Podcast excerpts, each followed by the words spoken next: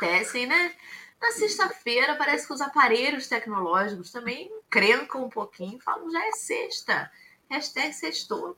Ouvi aqui um, uma diferença na nossa musiquinha, mas vamos que vamos. Muito bom dia. Bom dia para vocês que estão no chat, que estiveram com a gente ontem à noite no estudo do Livro dos Espíritos, estão aí de novo para você, especialmente, que como eu, nem trocar de roupa trocou ainda. Tá com o mesmo visual. Muito bom dia a todos vocês que não assistiram o estudo de ontem. Tá me dando eco aí. Vocês estão ouvindo? Eu também gosto da coisa. Tá dando um equinho. Aí descobrimos, descobrimos. Fechei, fechei, Babi, fechei. Fechei o seu. Era isso? Muito bem. Estava dando um equinho, mas resolvemos. E é isso, meus amigos. Você que não pôde assistir o estudo de um livro dos Espíritos, fica tudo gravado lá na nossa playlist. Então acesse depois, ou nos podcasts da vida, ou aqui mesmo no YouTube. Procure, estude com a gente. Vamos que vamos. Que o caminho é esse, não tem outro, não, é estudar. Bom dia, Babi. Vou ligar aqui seu microfone de novo. Pronto. Muito bom dia. Bom dia, pessoal, tudo bem com vocês? Sextou e eu tô de lugar novo hoje, porque estou viajando a trabalho, mas nosso trabalho aqui, estamos aqui juntos. Depois que a gente aprende, meu filho, tem que criar coragem, compromisso, levar a tralha para gente voar para a gente, né? Continuar aqui no nosso estudo da sexta-feira de manhã. Hoje, na nossa audiodescrição, a gente tem uma coisa muito interessante. Nós temos uma otaku que está com a gente hoje. Já tínhamos o nosso coque samurai e agora temos uma otaku, que é a nossa querida Dora. Tá todo mundo diferente hoje. Deixa eu baixar meus bracinhos aqui para facilitar a audiodescrição. Dora hoje está com carinha de otaku, com uma toquinha de lã, do frio, uma toquinha de lã que tem uma carinha, ela parece um, um bonequinho daqueles de anime japonês, rosa. É uma coruja. Em cima. É uma corujinha, né? Ah, é uma corujinha. Mas parece aquela corujinha de anime. E ela tem. o topo dela são as orelhinhas da coruja, em rosa mais escuro. Rosa mais clarinho é a parte de baixo, uma faixa com duas bolinhas azuladinhas, né? São azuis essas bolinhas? Para mim tá parecendo azul, com que são os olhinhos da coruja e tá com uma franjinha na frente do rosto. Essa, essa toquinha tem aqueles, aquelas cordinhas no lado das orelhas para amarrar, e ela tá assim, com esse rostinho redondinho dela, mais é, aparecendo mais um pouco, com franjinha, tá a cara daquelas menininhas japonesas, otaku. Logo abaixo dela, assim, tá com a camiseta cinza desde ontem, comendo um bolinho, né? Porque afinal de contas é café com evangelho, vamos tomar um café, vamos comer um bolinho. E sua cadeira gamer, atrás dela aquela boa e velha parede cinza, outra parede branca com violão. E aqui embaixo, logo abaixo no canto inferior é, esquerdo da tela, Fabi. Fabi está conosco hoje, com seu rostinho é, arredondado, mas é um pouco mais alongado, belíssimas bochechas sorridentes, um óculos de grau de lente de, de armação escura, cabelo louro, molhado, é, abaixo do ombro, jogado para frente, com uma camiseta preta com os dizeres em letras brancas, acredite sempre. Atrás dela, do lado direito dela, que para a gente é o esquerdo, tem uma prateleira branca com livros. Atrás, uma parede cinza com mais algumas prateleiras com livros, prateleiras brancas, vários livros nela, tem uma ring light, tem um sofazinho. A camiseta dela é preta, né? Eu acho que eu falei que a camiseta é preta com a letra branca. Eu tô aqui com minha boa e velha camiseta preta de intérprete.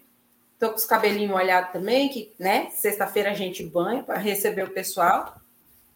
É, meu cabelo tá solto, curto, altura das orelhas, cacheado, preto. Atrás de mim a parede é branca. Hoje não estou no meu fundo verde porque não estou em casa. E aqui abaixo, acompanhando a nossa otaku, está o nosso, né, querido Henrique com o seu coque samurai, devidamente amarradinho aqui, cabelo preto, liso, barba bem espessa, barba e bigode, é um homem branco, tá de camiseta branca. E hoje ele tá do ladinho, então não fica mais de castigo lá embaixo da escada, não, gente. Agora ele fica aqui do ladinho da chefe, só que cada um na sua câmera, cada um na sua janela. Ele tá sentada, ela senta na cadeira, ela tá dando legal, tá fazendo legal aqui na tela dele. e a gente, é, a gente sabe, né? Como é que são as coisas. A chefa tá na cadeira gamer. Eu tô naquela cadeirinha igual a minha aqui, de rodinha, daquelas de escritório, tranquila, né? Porque é perfeita, é onde a gente se sente assim, tranquilíssima para o nosso trabalho, camiseta branca, o fundo atrás dele é cinza, e a parede branca do lado dele é só uma parede branca mesmo. Uhum. Bom dia, pessoal. Vamos começar Bom dia, Dora, Fabi, Babi. É um prazer estar aqui. Hoje já é sexta-feira. Minha escala no café acho que começou terça. Já estamos aí. Dora trocou. E eu estou aí. Amanhã estou eu de novo na escala. Peço desculpas às pessoas que ligam o café diariamente e são obrigados a ver a minha face aqui. Eu espero que amanhã esteja de folga. Um bom dia. Babi, Fabi, um grande prazer. Se não tivesse na escala, hoje eu apareceria de surpresa no café. Bom dia, Fabi. Já é um prazer estar contigo. Mas para as pessoas que não fazem parte do, da turma do fundão, para as pessoas que não fazem parte da SESC, para essas pessoas, os transeuntes internéticos, essas pessoas que, que ficam mudando de tela e apareceram no Café com o Evangelho pela primeira vez, quem é Fabi Ponti? Bom dia, Henrique. Bom dia, Dora, Babi, Lindona. Bom dia, pessoal do chat. Eu sou a Fabi. A Fabi, mãe de Bernardo e Ana Clara.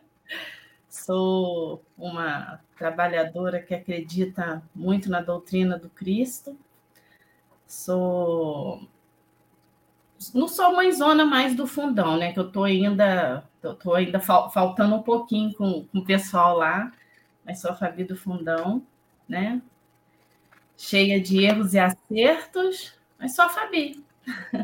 Sou a Fabi da Sesc, sou a Fabi da Clara, sou a Fabi do Fernando, que deve estar assistindo, dois amigos. Sou a Fabi. Tô aí. Muito bem, muito bem. Fabi querida do fundão. E o povo deve estar falando: que raio de fundão é esse, né? O que, que significa isso, gente? Fundão é essa turma querida do chat do Café com o Evangelho. Então, se você chegou aí de paraquedas, observe o desenrolar desse chat no decorrer do café e você verá que é uma grande família. E essa família fez um grupo no WhatsApp, porque toda família tem um grupo no WhatsApp. Só que este grupo de WhatsApp de família não tem treta, não tem confusão, só tem acolhimento, amor, de vez em quando umas piadinhas, né? Que ri também faz parte. E é isso. Se você quer se juntar a essa galera, é só mandar um oi no WhatsApp lá da Suave Caminho e dizer assim: Eu queria o link da turma do fundão. E aí você vai entrar para esse grupo, esse grupo que se acolhe, reúne, que reza junto todos os dias às seis da noite, né? Com a coordenação da nossa querida Kátia Maria, que está aí também já no chat. E é isso. Antes da gente partir, então, para a leitura desse texto, eu vou fazer uma prece inicial. Ontem, quem viu o livro dos Espíritos, né, me ouviu falando assim: gente, eu vou fazer uma prece, vou ver se eu mantenho a vibração até amanhã. Acho que tá tudo bem, foi só uma noite, né? Mas vamos orar, que orar nunca é demais. Vamos manter aí a nossa conexão com o alto, rogando aí a espiritualidade para estar conosco. Então, nesse início de manhã, que o nosso coração, mais uma vez, esteja aberto, disposto a encarar qualquer desafio nesse dia, que a gente não se deixe contaminar pelas energias infelizes que porventura nos encontrarem no caminho, mas que sejamos nós a conseguir espalhar um pouquinho de paz, de otimismo, de amor. Que nesse dia, Senhor, ainda que a gente tropece, que a gente fale, que a gente se esqueça do nosso propósito no bem, que nós consigamos ser humildes o suficiente para reconhecer a tempo, para reerguer as nossas energias mentais e abrir sempre de novo as janelas da nossa casa mental para o alto, permitindo que as inspirações do, do bem nos falem profundamente, continuem nos inspirando nessa caminhada. E assim vamos começar nossa sexta-feira, juntinhos a Jesus, mais uma vez, como sempre. Graças a Deus. E é isso, meus irmãos. Agora eu vou colocar na tela a Babi e o nosso texto, né? Que vai passar aí na telinha. A gente vai conseguir ouvir a Fabi falando. Só que vai ter só a Babi e o texto na tela. Peraí, para organizar a bagunça. Aí, muito bem. Vou dar o play. Fabi, fique à vontade, querida. Pão Nosso, lição 90. O trabalhador divino. Ele tem a pá na sua mão, limpará a sua eira e ajuntará o trigo no seu celeiro, mas queimará a palha com o fogo que nunca se apaga. Está lá, quem falou foi João Batista, né? Está em Lucas, capítulo 3, versículo 17. Apóstolos e seguidores do Cristo, desde as organizações primitivas do, do movimento evangélico, designaram-no através de nomes diversos. Jesus foi chamado o Mestre, o Pastor, o Messias, o Salvador, o Príncipe da Paz. Todos esses títulos são justos e veneráveis. Entretanto, não podemos esquecer, ao lado dessas evocações, sublimes aquelas inesperada apresentação do Batista. O precursor designa, designa por trabalhador atento, que tem a pá nas mãos, que limpará o chão duro e inculto, que recolherá o trigo na ocasião adequada e que purificará os detritos com a chama da justiça e do amor que nunca se apaga.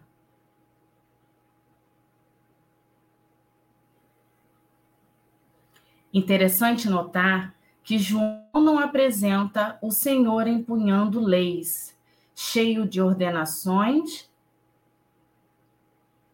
e pergaminhos, nem se refere a ele de acordo com as velhas tradições judaicas, que aguardavam o divino mensageiro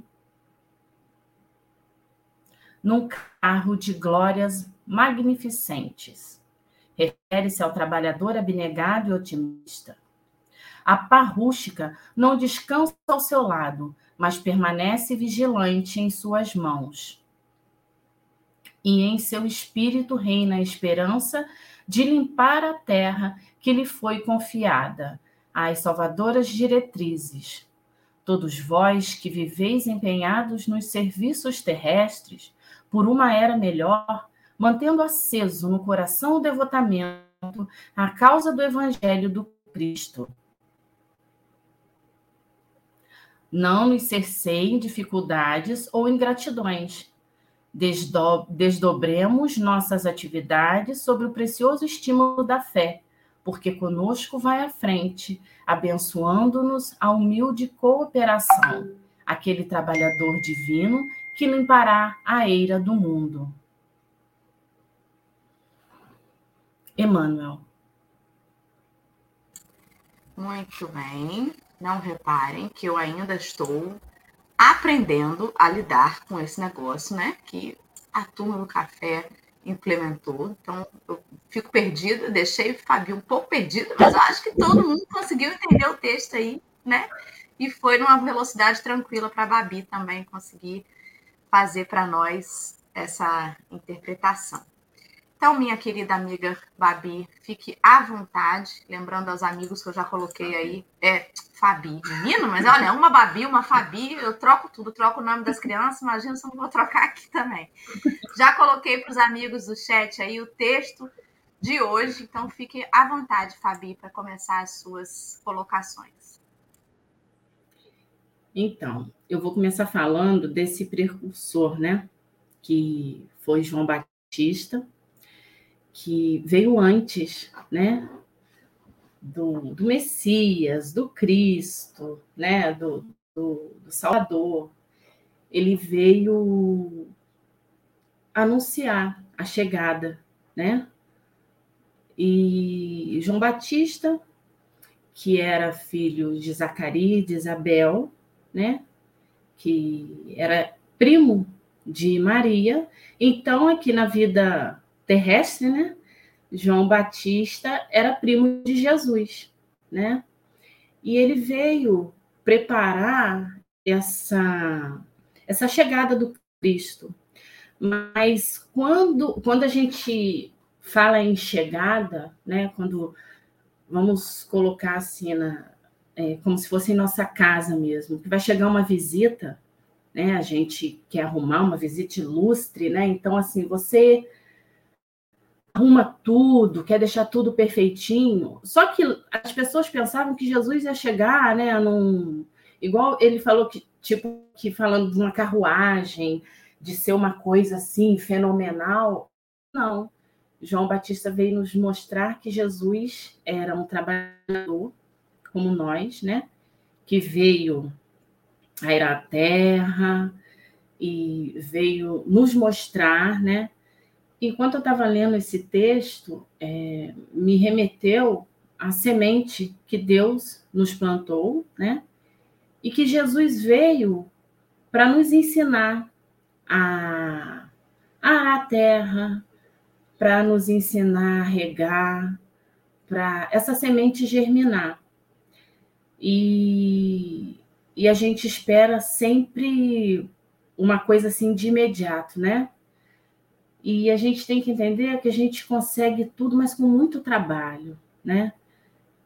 E foi isso assim, a princípio que eu pensei nessa nessa pá, nessa chegada, nessa limpar a terra, né? O que que você tem aí para nos falar? Vamos lá, vamos conversar a respeito, né? É, é, muito interessante porque a gente fica pensando se os dois chegaram praticamente juntos, pode João uhum. Batista ser precursor, né? É, é, muito interessante como que quando a gente começa a estudar a história de João Batista, a gente percebe que ele tinha ali um, um temperamento, eu posso dizer até meio parecido com Paulo. Ele era muito muito sério, ele, se, ele ia à risca né, com aquilo que ele acreditava, ele era severo, ele era severo na, na, em defender aquela verdade, né? E, e com rigor. Rispidamente. Porque era preciso, era preciso que aquele que viesse anunciar Jesus, ele, ele chegasse um pouco mais assim, porque os corações da época precisava de um, precisavam de um pouco de rigor, né? embora já tivessem todo o rigor da lei mosaica, que também era uma, uma, uma vamos dizer assim, um Deus mais duro, né? E eu, eu vejo Jesus e João Batista ainda num texto que tem no livro Boa Nova, que fala sobre Jesus, o precursor, em que Humberto de Campos narra as duas crianças, Jesus e João, brincando enquanto as suas mães conversavam. E elas conversavam sobre as coincidências da vinda dos dois, porque ambos foram anunciados por emissários celestes, né? Um anjo que avisou Maria e um anjo que avisou lá a vinda por Isabel, que já nem poderia ter filhos mais, né? Então já estava ali tudo sendo desenhado para aquele desenrolar. E mesmo com o rigor que ele tinha, ele conseguia discernir que é possível defender a verdade, embora ele não tivesse essa capacidade amorosa do Cristo, né? Mas ele conseguia discernir que é possível defender a verdade, defender a seriedade sem autoritarismo. E é essa grande diferença que a gente vê no texto, né? Que ele não apresenta o Senhor impondo leis, cheio de ordenações e pergaminhos, né? Sem o autoritarismo que era tão conhecido entre os líderes da época. Se tivesse um cargozinho, o seu subalterno já tinha que baixar a cabeça.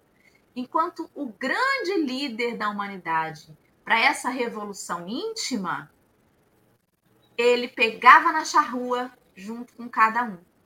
Né? Ele não fugia ao trabalho, ao labor. Ele não buscava privilégios para si. Tem gente que, que, que é assim, a gente vai é, em determinados lugares, aí tem uma cadeira, não, essa cadeira é do chefe. Essa poltrona é. A Babi brinca, né? Que essa, que essa minha cadeira gamer aqui, esse presente que a gente ganhou, que é, é do, da chefa, né? Mas Jesus não tinha isso.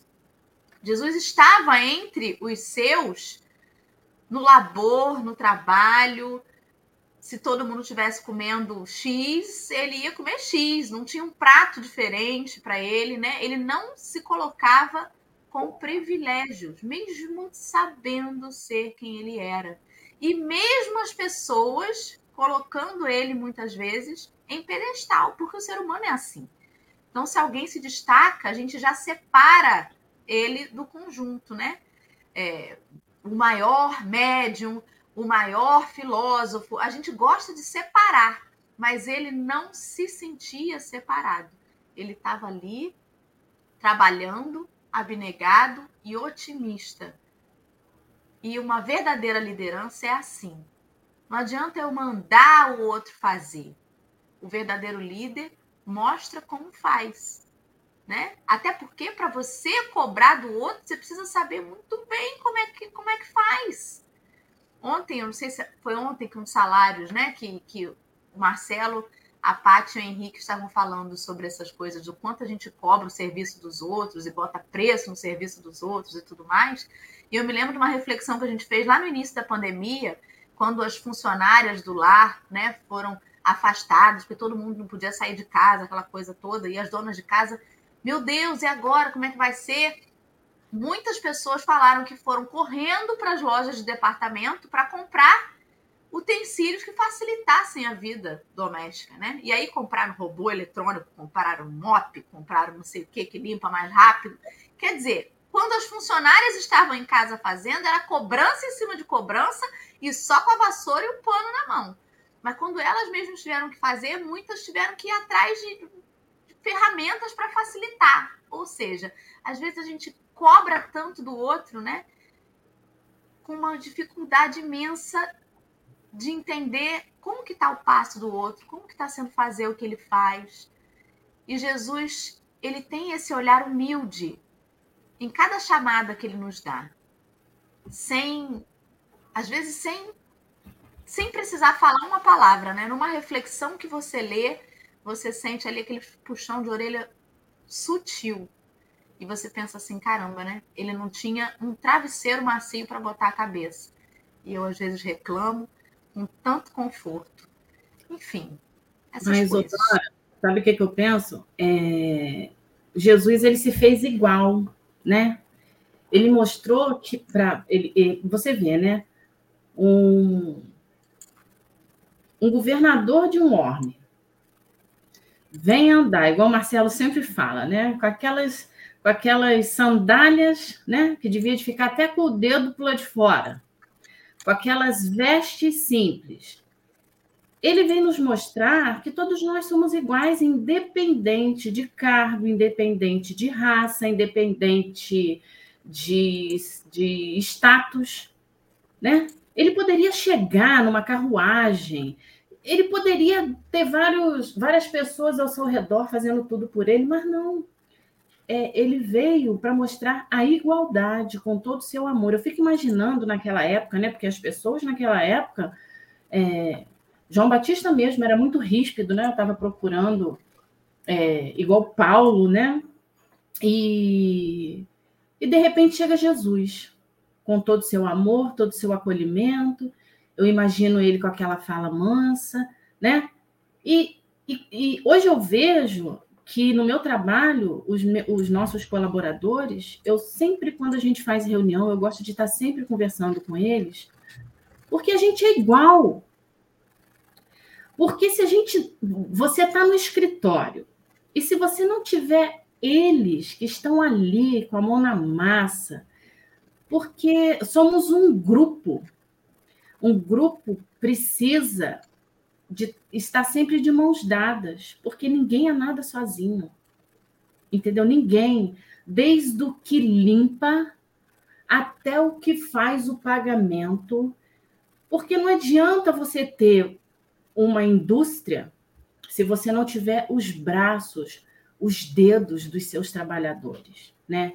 Então Jesus vem mostrar isso, porque você não é nada sozinho. A gente precisa sempre do outro.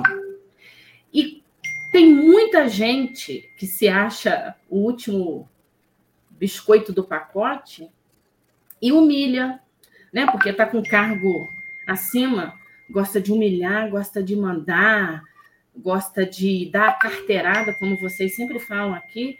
E Jesus veio para mostrar que não é isso.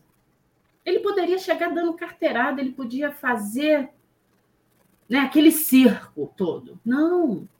Ele veio, colocou a mão na massa, ele veio nos mostrar, ele veio nos exemplificar. Ele viveu aquilo tudo, porque a gente é aquilo, né? A gente tem que ver para crer.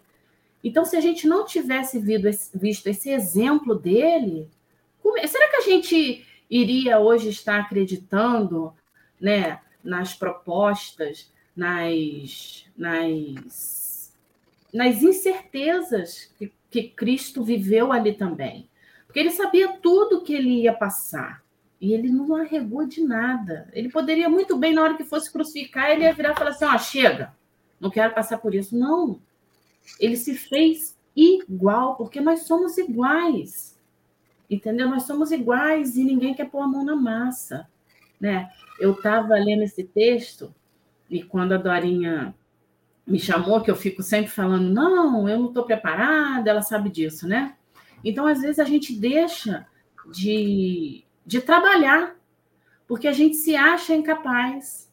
Eu realmente não tenho o estudo da Dora, né, na doutrina espírita, do Marcelo Turri, de tantos outros maravilhosos que aqui estão. E mas eu eu preciso trabalhar. E a gente aprende como? Trabalhando, errando, aprendendo, levantando, né? Então eu falei, não, eu tenho que aceitar.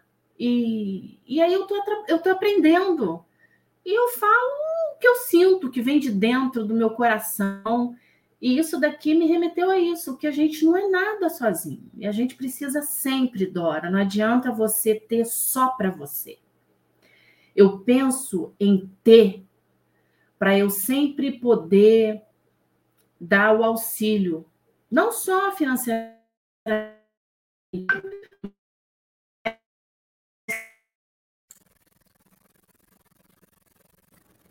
Acho que Fabi caiu a conexão. Voltei. Voltei. Voltou, voltou. Então, então eu sempre, eu, eu, eu, espero, peço muito a Jesus, eu converso muito com ele, que eu tenha sempre essa, essa calma de, de poder parar, como a Dorinha sempre fala, quando a pessoa te, te liga, é porque você precisa parar o que você está fazendo, porque ela precisa de você naquela hora. Né? Então, assim, eu, eu mudei muito isso. E eu acho que eu ajudo nisso, de, de poder dar um ouvido, de poder dar um abraço, de poder dar uma palavra, um acalento, né? Porque às vezes é, você não basta só você ter o estudo, você tem que praticar, né? Então é isso que eu tento, né? É, remeter Henrique isso, Neves né? está calado até meia hora de live. Conte para nós. É, Fabi está tá falhando. Não, ela, ela travou para mim. Mas estava falando ainda, acho que estava vozes. Ai, meu Deus. Fabi? Não, não. Te interrompi. Não, não. não. Tá... Vai, amor, diga. É, Conte para nós. Né, eu, eu, o texto e, e, a explanação de vocês, a gente, eu tento, a gente tenta situar é, João Batista hoje enquanto cristão. E eu estava fazendo um estudo de alguma coisa, eu não lembro aonde. A, Dora provavelmente me mandou algum link, alguma coisa. E, e dizia ali que era uma coisa interessante. João Batista não foi o primeiro cristão. E aí me deu uma ideia de, do, da, dessa transição que foi. Ele era judeu, romano, não romano, uma coisa dessa assim, né? Sabe isso? Judeu. Ele é judeu, mas ele, ele morava no nosso que ele era não sei o quê, ele é judeu. Então ele foi o último dos judeus a, ali a, a, a para mim eu, eu, na minha cabeça eu botei ele como um Lutero. Ele era católico, mas iniciou uma reforma protestante. E é para mim o que, que João Batista fez. Ele era judeu e estava ali iniciando um, o início de um, de um cristianismo. Mas ele não deixou de ser. Lutero não deixou de ser. Lutero reformou a Igreja Católica e daí veio a reforma e daí deu início ao protestantismo, né? E eu acho que João estava ali nesse momento. Ele era judeu e estava percebendo. Então, quando a gente fala muito do João Batista, quando a gente tenta ver a fala dele e aí dá até aquela desculpa. Não, pô, mas é porque aquele povo ali era mais duro, porque aquela coisa. A gente tenta. Mas perceba, a fala dele era completamente radical naquele momento. Hoje parece uma forma rústica do que Cristo via falar. Mas naquela fala era uma revolução daquela época. Então já era o dobro do que se falava, já era uma coisa muito maior. Já era um movimento gigantesco para ele falar o que ele que estava ali vindo falar, né? E essa essa noção de época e de trabalho e do que ele estava se propondo a fazer, me dá essa frase dele de queimará a palha com fogo que nunca se apaga. Ele vai limpar, ele vai tirar as coisas que não podem queimar, trigo no seu celeiro, e a palha, que é o que o inútil, que é o que, que sobra do trabalho, que é aquela coisa, é no fogo que nunca se apaga. E aí me vê o que o Fabi falou é trabalho que não tem fim. Por isso que o fogo não se apaga. O fogo não se apaga não só pelo poder gigantesco desse governador da Orbe, não, é porque tem palha que vai direto. Quando está acabando, bota mais palha. E a gente tem um dom de criar palhas gigantesco. É só você ver o dia de jogar lixo na rua. Quando você bota o lixo para fora, você percebe o quanto de lixo você produziu. Fazendo reciclagem, fazendo um monte de coisa percebe o quanto de lixo. Isso a gente faz na nossa vida. Não só nas coisas consumíveis, mas no nosso dia a dia. O quanto de lixo mental a gente produz que a gente precisa queimar com fogo que nunca se acaba, nunca se apaga. O quanto a gente precisa estar sempre, em todo momento, lembrando do Evangelho e chamando todo mundo para participar da reunião e vendo qual é, como que aquele trabalhador está, como que o nosso vizinho está, como que aquela pessoa que está na fila. E eu, eu, quando jovem, nossa, é horrível falar isso, mas eu era jovem, e a gente tem percebido, tem tirado fotos aí, tem passado tempo, mas quando eu era jovem, quando as fotos eu parecia um, um pequeno rapaz, é, a gente via aquelas pessoas que falavam na fila, né? Pessoas que falam em voz alta sozinhas, que não estão mediunizadas, que não são. Elas só estão procurando o assunto, né? aquelas pessoas que falam para cativar um assunto, você olha para aquilo e fala assim: nossa, precisa falar assim? Que isso? Mas por quê? Ela tá querendo assunto, né? tá querendo assunto na mente. Mas aí você, quando vai ficando mais um tempo, vai passando tempo, você vai conversar com aquela pessoa e ela realmente só queria assunto mesmo. Ela queria conversar sobre coisas e nem sempre sobre falar mal de alguém, reclamar da fila, reclamar. Não. Ela queria conversar. Às vezes é uma pessoa que passa o dia sozinha, às vezes é uma pessoa que passa o dia no trabalho com o empregador, os colegas de trabalho não falam com ela, não falam, se preocupam somente com a fonte. E ela só quer conversar mesmo. Então, esse, esse, esse senso de trabalho em todos os momentos é que faz um cristão que eu acho que a gente precisa tanto. Viajei demais. Você falou desse negócio do fogo que nunca se apaga e me deu um clique na cabeça. O próprio texto aqui de Emmanuel, ele vem dizer que ele purificará os detritos com a chama da justiça e do amor que nunca se apaga. Isso tem uma analogia muito interessante, porque ele está ali como um trabalhador divino, mas que trabalha na chama da justiça e do amor que nunca se apaga. Enquanto muitas vezes a gente põe condições para trabalhar.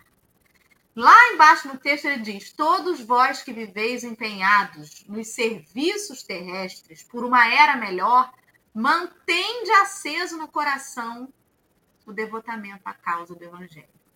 Mantém aceso é porque ele sabe da nossa dificuldade de manter aceso. Passa um ventinho, a nossa chama já, ó, já apaga. O nosso trabalho, ele pode envolver outras pessoas e normalmente deve se envolver o bem comum, mas não é o nosso companheiro de caminhada que vai manter a nossa chama acesa. O que deve manter a nossa chama acesa é a causa pela qual a gente trabalha. Jesus, ele não olha para a gente e diz assim: ah, pelo amor de Deus, gente, a Fabi tá errando de novo nisso. Vou apagar a velhinha dela aqui, ó. Vou apagar um pouquinho. Não, ele mantém acesa a chama. E como se apaga a velhinha hoje? Bloqueando. A, ignorando chamadas. De diversas formas. Ah, hoje eu não vou, tô cansada, eu não preciso, só vou eu todo mundo fala na hora no oba-oba, todo mundo se empolga, chega na hora só tem eu, também não sou obrigado, né? Essa coisa do não sou obrigado é ótimo. A gente coloca isso e diz não sou obrigado. A nada. Não é. Mas pelo que que a sua chama vai estar acesa? E é engraçado que quando eu era criança, né, quando eu era mais jovem, é, eu tinha assim os meus projetos, né? vamos fazer tal coisa. Aí minha mãe dizia assim: Isto é fogo de palha. Já ouviram essa expressão? Fogo de palha é porque é um fogo que é rapidinho, come rápido, daqui a pouco apaga. E é, olha que coisa, e, João Batista vem dizer que ele queimará a palha com fogo que nunca se apaga. Acho que minha mãe não sabe que existe fogo de palha que não apaga. Né? Às vezes aquela pessoa, a criança começa a namorar, né, na adolescência, isso aí é fogo de palha, daqui a pouco termina. Ninguém mais usa isso não. Não usa mais? Não. Eu ainda uso essa expressão, fogo de palha. Mas agora vou repensar. Você tá falando que o que você... Que você tá novinha, ó, você tá falando fogo de palha. Isso aí é não, se, a partir de agora, né, a gente tem que repensar mesmo essa expressão, porque dependendo de quem está botando fogo na palha, o fogo não acaba, não acaba. E não é para acabar essa chama, né? Converse comigo, Fabi. Fale aí sobre, essa, essa sobre os fogos de palha. Oh, não fala, não. Não vão mexer nesse fogo de palha antigamente, não, meu filho, porque eu tenho, ó, décadas atrás. Toda sua... Você fala que você é novinha, eu sou... o que você não é novinha, Doara. Pelo amor de Deus, eu sou quem? Então, estou me sentindo uma vovó já. Mas quando fala esse, esse, esse fogo que não se, não se apaga, né? Nós viemos com esse fogo, né? É, eu não sei porquê, mas eu, isso daí me remete tanta semente que foi plantada por Deus, né? Que, que é nosso, nosso Pai de amor, nosso Criador, que, que acredita tanto na gente, né? E, e às vezes a gente está. A gente deixa essa nossa, esse, essa nossa chama tão pequenininha, tão pequenininha, e Jesus não, não, não, não nos abandona, ele acredita. Aí vai lá e acontece alguma coisa que te incentiva, que aí esse fogo começa a crescer um pouquinho, né? Mas é diariamente. Eu, eu, penso, eu sempre falo, até aqui com as crianças, é, é quase segundo a segundo, porque não adianta, porque a gente não vai ter aquela vida maravilhosa, né? Então a gente tem que deixar esse fogo aceso direto, sendo que às vezes, né, na nossa caminhada, na nossa, na nossa trajetória aí, que, que não é fácil, o fogo chega a ficar bem mas quem é que deixa esse fogo quase se apagar? Somos nós. Porque a gente não acredita, né? A gente não tem aquela certeza de que tudo vai dar certo. Aí a gente fica e de repente, do nada, surge, vamos supor, a solução do problema. Aí começa a acender aquela chama. Porque Jesus está com a gente o tempo todo. Né? Ele está com a gente ali o tempo todo e fala assim: não deixa essa chama apagar. Mas a gente não acredita. Às vezes a gente tem medo. E, e é muito engraçado, né? Quando você falou dessa, desse fogo, fogo que não, não se apaga. É, eu fico imaginando quanto que, que atrás eles viram, né? Que coisa linda que devia de ser. Porque, querendo ou não, eles acreditavam muito no Cristo. Porque eles precisavam de uma mudança, daquela vida severa. Eles precisavam de oportunidade. Porque era tudo muito difícil. E hoje a gente, com todas as. Ai, igual você falou da, da, das, das donas de casa que saíram para comprar tudo que fosse mais vantajoso para elas, né? Que só, só perceberam isso depois que tiveram que começar a fazer. Porque quando a gente tem uma pessoa que faz para a gente, a gente gosta de dar o que? Água com sabão só, né? E, e, e aí lá atrás, a única certeza que eles tinham era acreditar nessa chama. Era acreditar nesse mestre, nesse Cristo, né, nesse Messias, nesse Salvador, porque eles não tinham outra outra outra certeza de mudança. Porque eles já conheciam tudo que era difícil.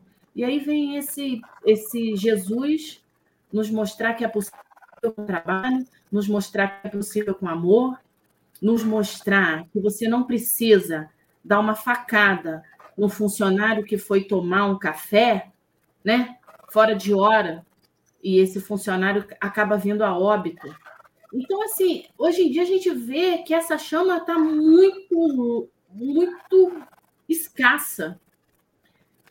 Que as pessoas elas estão muito duras, né? Ontem mesmo é, aconteceu um, um, uma coisa chata dentro do nosso trabalho, que uma pessoa pegou né, o carrinho da outra e e aí chegou perto de uma senhora e falou: "Você roubou o meu carrinho". Não é que roubou. Aí a filha da senhora viu que a pessoa começou a tirar as coisas da senhora e botar no chão para levar o que era dela. E aí a filha veio. Que a gente vem, né? Igual quando faz com o filho da gente. A gente vem igual um leão. Era uma senhora. E assim, ficou aquela coisa desagradável, entendeu? Então, assim, é, a gente tá. Isso aqui para a gente explodir sempre. Aí que eu te falo, a chama do carinho, a chama do amor, a chama do, da compreensão da palavra, ela tá muito pequena. Mas aquela chama que se você riscar, ela explode, ela tomou conta da gente. Às vezes a gente explode por uma pequena coisa, sabe? Ontem eu fiquei vendo isso, né? Aí eu. É, é, é muita loucura, acho que eu viajei muito, né? Assim, de sair totalmente fora, né? Mas. Tari Henrique, querido, suas considerações finais, porque a hora voou, uhum. né? Já estamos partindo para os 15 minutos finais. Olha que rapidez. Me, me pega muito essa parte do texto que ele fala, já perdi completamente, mantendo aceso no coração o devotamento à causa do Evangelho do Cristo. E aí eu vou dizer o que eu disse no início, que o que alimenta o fogo dessa fala de João Batista é a palha. E aí agora, lendo Emmanuel explicando, talvez não. Talvez a palha seja queimada por esse fogo que não se apaga, mas o combustível desse fogo que não se apaga é o Evangelho de Cristo. É essa fé. No texto ele fala até sobre um otimista, sobre o trabalhador atento, abnegado e otimista. Abnegado e otimista. Que é essa, esse, essa causa maior, né? Então, se a gente pega o fogo queimando pela causa maior e essa palha são essas coisas que a gente já não precisa mais, o fogo não vai apagar. Porque mesmo que falte palha para alimentar o fogo, o meu fogo, a minha fé, essa minha vontade, ela está baseada no Cristo, nesse evangelho, nessa coisa maior. E aí a gente entende o do perdoar 70 vezes 7. Uhum. Aí a gente entende por que, que eu vou dar outra face. Porque aí não é mais pela Fabi, não é mais pela Dora, não é mais pela Babi. É por esse amor, é por esse evangelho, é por essa vontade, esse propósito maior. E aí a gente entende por que, que eu não posso ter esse apego material tão grande. Porque esse apego material em algum momento vai se transformar em palha. E ele vai queimar. Porque a causa é maior. Porque esse fogo ele não apaga. E essa é para mim esse, esse essa ideia geral de texto, essas coisas que não contradizem, mas que você depois vai percebendo e vai entendendo o propósito, que faz tudo parte do mesmo propósito, é para mim o magnífico da mensagem. É, é essa parte de que sozinho ele tem um sentido bom, no contexto ele tem um sentido muito bom, mas no geral ele é lindo, ele é perfeito é, que a gente possa realmente focar nesse, nessa missão geral, nesse trabalhador que pensa no propósito de tudo e não nessa palha, não nesse esquentar. E aí, só alimentando um pouco e, e voltando ao que a Fabi falou, a Fabi falou que em alguns momentos a gente está prestes a explodir, em algum momento uma fagulha queima toda a palha porque a gente está alimentando nosso fogo com palha. Nosso fogo não pode ser alimentado com palha. A palha, ela é queimada pelo fogo. Enquanto nós pegarmos o nosso reforma íntima, ah, eu tenho que melhorar nisso aqui, então eu vou alimentar meu fogo de hoje em não gritar. Eu vou alimentar meu fogo de hoje em ser melhor do que eu fui ontem. Eu vou alimentar meu fogo de hoje em dar bom dia às pessoas na rua, em não buzinar, em não passar na frente, em não roubar, em não matar. Eu estou alimentando o fogo de hoje na palha. E a mensagem para mim agora me diz que não é mais pela palha, é pelo evangelho, é pelo amor, é pela ideia central de Cristo, é pela essa mudança de visão da nossa vida. E aí o que acontece que a gente explode? Porque a gente vai acumulando nossas palhas. A gente não usa um fogo constante, a gente usa a gente tem o hábito de fazer faxinas em casa. Por que a gente faz faxinas? Porque a gente deixa acumular sujeira. Quando já está andando no chão, arrastando para liberar a sujeira que está no chão, porque se pisar machuca o pé, aí a gente faz uma faxina. Quando a gente sente nojo de tomar um banho, quando a gente tem um banho e não se sente mais limpo, aí a gente vai lá e faz uma faxina. Quando, na verdade, se tivesse caído, a gente tivesse pego, a gente estaria limpo ainda essa, essa vontade de trabalhar sempre, esse fogo que não se apaga, não porque está quente ou porque está frio, mas porque o fogo ele é a mensagem do Evangelho, a mensagem de Cristo, que é otimista. É otimista porque ele já sabe o final.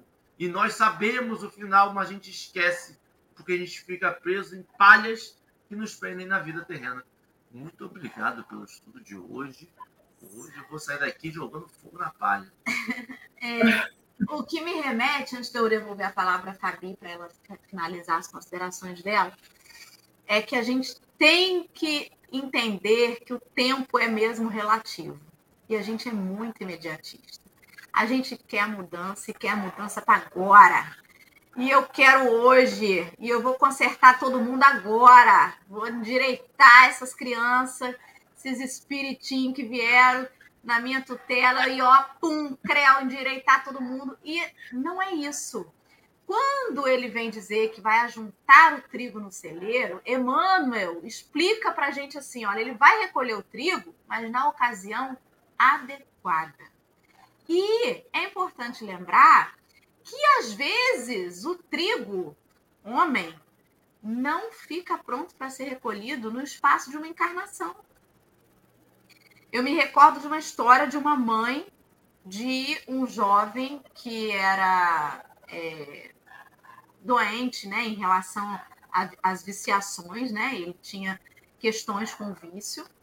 E aquela mãe ela ia queimando a palha, né? Com a sua perseverança, com o seu amor. Ela ia acolhendo aquele filho, orando por ele, buscando tratamento. E ele desencarnou sem ter se livrado do vício.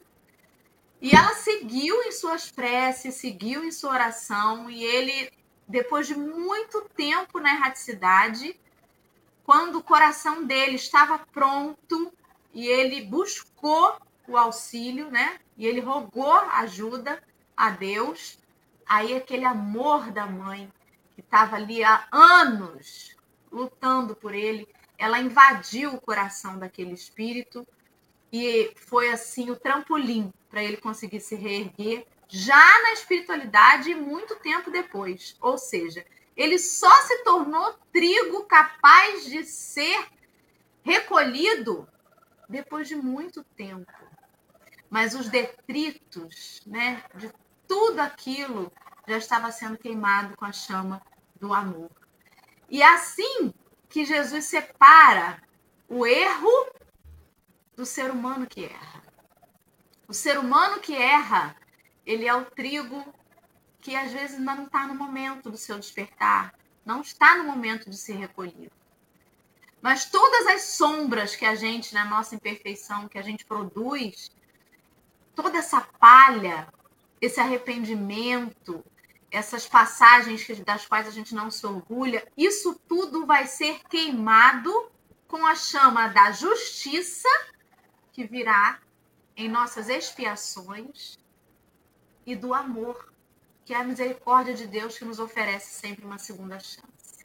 Então, se ele faz isso por nós, é nosso dever também começar a praticar isso, né? E tentar separar nos nossos companheiros o irmão dos seus erros, sem passar a mão, sem é, ser conivente né, com os erros de ninguém, mas entendendo que tempo chegará para cada um de nós de ser recolhido. E tempo chega para cada um de nós para que se faça a justiça de Deus, para que a gente queime as nossas faltas nos processos expiatórios da nossa vida, com amor. Então, seja lá a dificuldade que a gente está passando, não adianta fazer diagnóstico. Será que é prova? Será que é expiação? que eu estou passando. Não importa. Você vai queimar essa fase com a chama do amor. É, é esse o, a chave, né? Enfim, Fabi, querida, suas considerações finais no café dessa manhã. Ah, antes, Fabi, antes, vou perguntar para Bárbara se você quer, minha amiga, falar alguma coisa, acrescentar alguma coisa aí para gente. Não? Obrigada, meu bem. Agora sim, Fabi, por favor, faça suas considerações e o encerramento para gente. Ô, Daninha, pegando esse gancho aí que você e o Henrique estavam falando, falando de perdão, dessa, desse fogo que não se acaba, né? Eu, eu fico pensando na crucificação do Cristo, né? Esse fogo que ele foi lá para o madeiro, né? E mesmo assim, ele ainda pede que Deus nos perdoe, porque nós, ele não, nós não sabíamos o que estávamos fazendo. Então, assim, mesmo na, na hora do maior desespero de qualquer pessoa, né, que a gente pode pensar, ele ainda, mesmo assim, ele pensou em nós, né? Então, eu fico imaginando que não é um fogo, né? Era uma labareda, era uma coisa assim. Não, não, tem nem como exemplificar o amor que ele nos demonstrou ali, né? E o que me pegou muito aqui no texto é que esse pedacinho que Emmanuel fala, a pá rústica não descansa ao seu lado, mas permanece vigilante em suas mãos e em seu, e, e em seu espírito reina a esperança de limpar a terra que lhe foi confiada as salvadoras diretrizes. Então, quer dizer, ele não desiste da gente nunca. Nunca. E ele está sempre ali ao nosso lado, independente da gente ainda não percebê-lo, né? Às vezes a gente precisa deixar aflorar os olhos de ver, os ouvidos de ouvir e principalmente o coração de sentir o amor de Jesus por nós, né? Então, assim, vamos vivenciar mais o Evangelho, vamos é, praticar mais o Evangelho, né?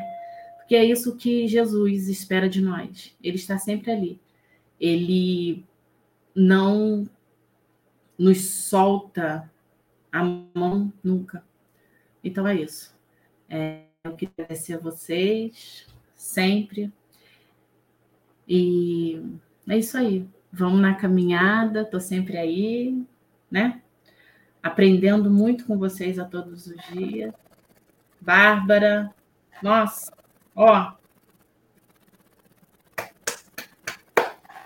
Parabéns. Muito obrigada, Fabi. Nós que agradecemos. Beijo, Quero agradecer a esse chat querido, a essa turma do Fundão. E agora a Fabi vai fazer né, o encerramento para a gente, a prece, o que ela separou aí. Parece que ela trouxe um texto para nós. E é. vamos ouvi-la para que a gente possa ir sextar com muito amor, com muito fogo. E vamos que vamos. Ué, fogo do amor e da justiça. Fogo do amor. Ué, gente, não é sobre isso o texto? É.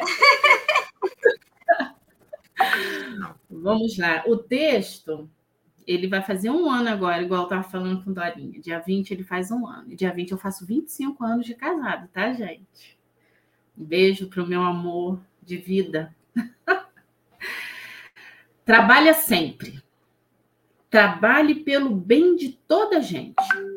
Trabalhe com amor, com todo o valor de querer ajudar. O trabalho nos ajuda a semear o que vamos colher lá olha à frente. Tanta gente precisa da ajuda da gente. Trabalhe. Trabalhe para valer, com todo o seu ser de ajudar com amor. O trabalho ajuda, cura e engrandece a vida quando feito por amor. O trabalhador verdadeiro ajuda não só os companheiros, mas também ao seu favor. Olhe ao seu redor e veja tanta gente precisando do trabalho da gente. A ajuda necessária vem da alma, ilumina e acalma todo o trabalho quando é feito com amor. Trabalhe, mas trabalhe de verdade. Trabalhe sem vaidade. Trabalhe com sinceridade. Trabalhe com simplicidade, mas trabalhe por amor. Então vamos elevar os nossos pensamentos a Deus nosso Pai, a esse trabalhador incansável que é o nosso Mestre Jesus. Hoje, Mestre, só tenho a agradecer pelo trabalho, pelo seu amor a todos nós. E que possamos perceber, Senhor, a todo instante e sentir o seu amor o seu trabalho por todos nós.